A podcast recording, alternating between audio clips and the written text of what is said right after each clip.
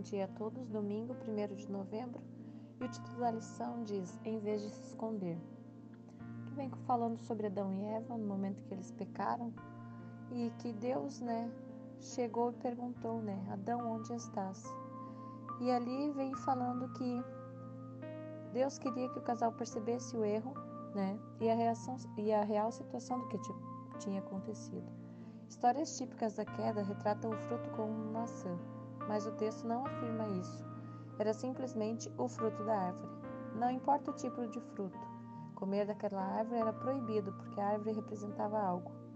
A tentação de colocar Deus de lado e declarar: Eu posso servir de norma para avaliar minha vida.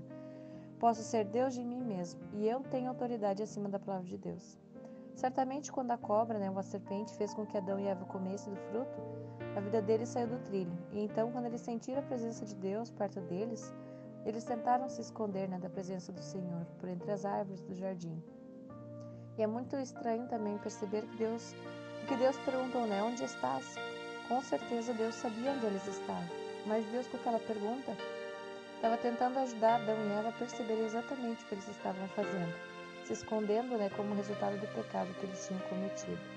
Ou seja, né, Deus ajudou eles a perceber o triste resultado das ações que eles tinham feito. Pode-se argumentar que o plano da salvação é a reação de Deus à resposta de Adão e Eva. Eles estavam se escondendo de Deus devido à vergonha e à culpa dos seus pecados. Deus veio resgatá-los. Da mesma maneira, também fizemos a mesma coisa. E Deus, né, mandou seu filho Jesus para vir novamente à terra e morrer por nós para nos resgatar. Portanto, a pergunta, né, onde estás?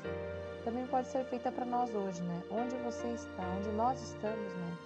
Em seu pecado e culpa em relação a Jesus. E o que ele fez para resgatá-lo dessa condição? Então Deus deu o único filho para nós, né? Por nós.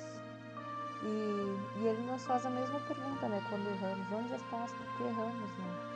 Ele quer que nós também nos conscientizemos do nosso erro e, no, e nos voltemos a Ele. Toda vez que nos afastamos de Deus, né, a chance de errar é muito maior. Então Deus de vez em quando nos dá uma chamada, né, um chacoalhão para nós acordar e dizer onde estamos, o que estamos fazendo. Nessas semanas nós possamos refletir, né, o que Deus fez por nós, o que Ele teve que fazer por nós, né, ao nós errarmos. Uma boa semana a todos.